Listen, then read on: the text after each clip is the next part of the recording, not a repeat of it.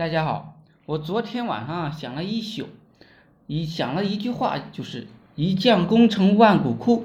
生活很残酷，行业呢也是一样，就如同我们做自媒体的，能坚持做下去的很少，因为这个过程真的很难熬。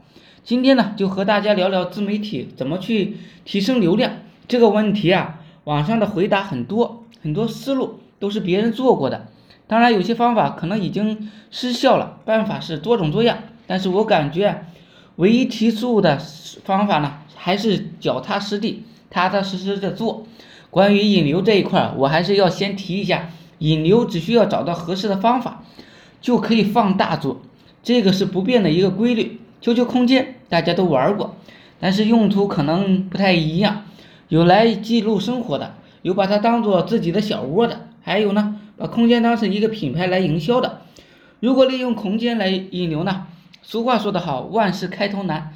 对于刚开始做的人来说啊，获取第一批精准粉丝是最难的，不知道从何获取。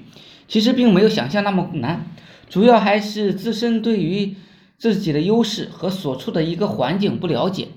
就是说，你想打造的空间有什么特殊的地方？这些特殊的地方可以是行业内的一个。不为人知的技巧和方法，能让人豁出顿豁然顿悟。嗯，也可以说是自己的经验和阅历。这个在做之前都要先规划好。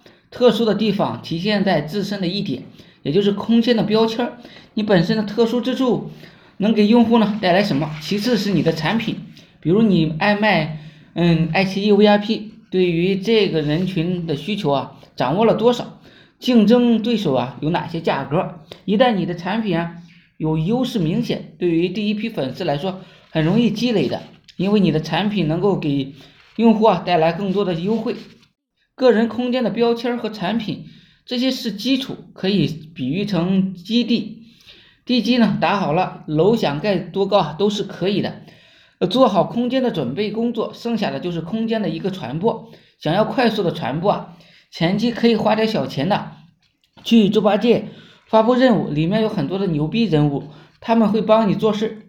这部分人呢，手握着很多的粉丝，可以通过这个方法转化过一些来。嗯，能用钱快速提效的，就不要想想着省钱了。第二个呢，是大流量的一些网站，去大流量网站、论坛里引流，比如吧，百度贴吧、知乎等，还有属于你产品类目的一些大网站。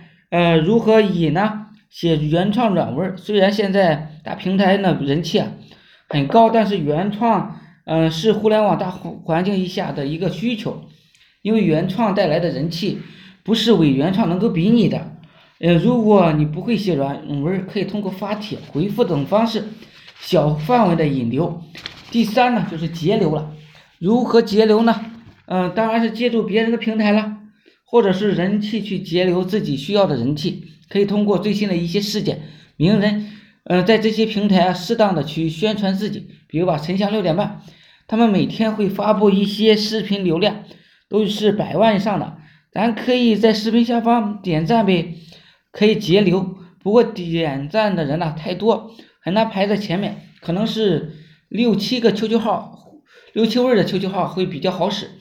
点赞不行了就回复，每天在线等他们发布视频，呃，坚持每天抢楼混个脸熟，还有就是啊，可以打赏，打赏是随机的，多随机几次，随机到几分钱啊就打赏一下，一年也没有几个钱儿，呃，这个方法呢，做正规项目的产品可能不是太适用，因为留痕迹引流啊，可能会是泛流，对于产品的转化率来说不是很高。什么是空间留痕迹呢？就是通过人工或者软件，在别人的空间留下访问痕迹。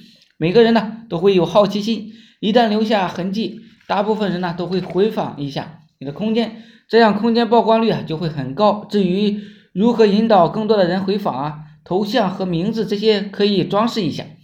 怎么装饰啊，我就不说了，留点空间呢给大家想，很很简单的一个道理。第五啊就是 QQ 群了。